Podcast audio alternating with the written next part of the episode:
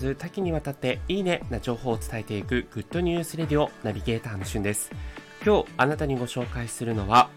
スタジオジブリの大ヒットアニメ映画千と千尋の神隠しの舞台化が決まったというニュースについてご紹介いたします。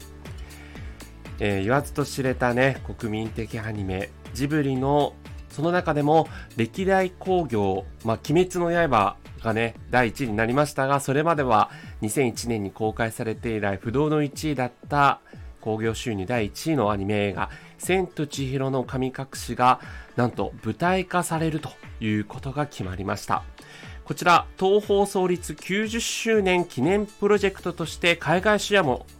海外展開もですね、視野に入れているとということで、えー、世界初演としてまずは東京丸の内の帝国劇場で来年の2月に上映ということでね、まあ、1年近く先という形なんですけれども気になるその主演はダブルキャストという形でお二人が任命されております。え一人がドコモの CM などでおなじみの橋本環奈さん。そしてもう一人が今ね、えー、大人気の女優さん、上白石萌音さんというお二人のダブルキャストということで、こちらね、スタジオジブリ公認ということで、あの、監督の宮崎監督、そして鈴木敏夫プロデューサーも、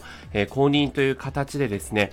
ミュージカルレ・ミゼラブルの演出などで知られるイギリスの演出家ジョン・ケアード氏の構想に基づいて作られるということになっています。そしてこちらの舞台はですね、えー、実際に来年の2月に公開されて以後、えー、3月にわたって大阪、福岡、札幌、名古屋でも上演予定と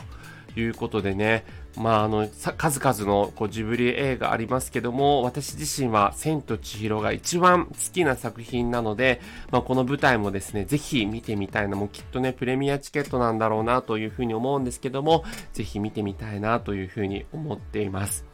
えー、実際にですね、こちら舞台の装置も、まあ、あの、千と千尋の舞台になった銭湯ゆやを帝国劇場の舞台に出現させて観客を不思議な街に誘うという演出がね、試みられているということで、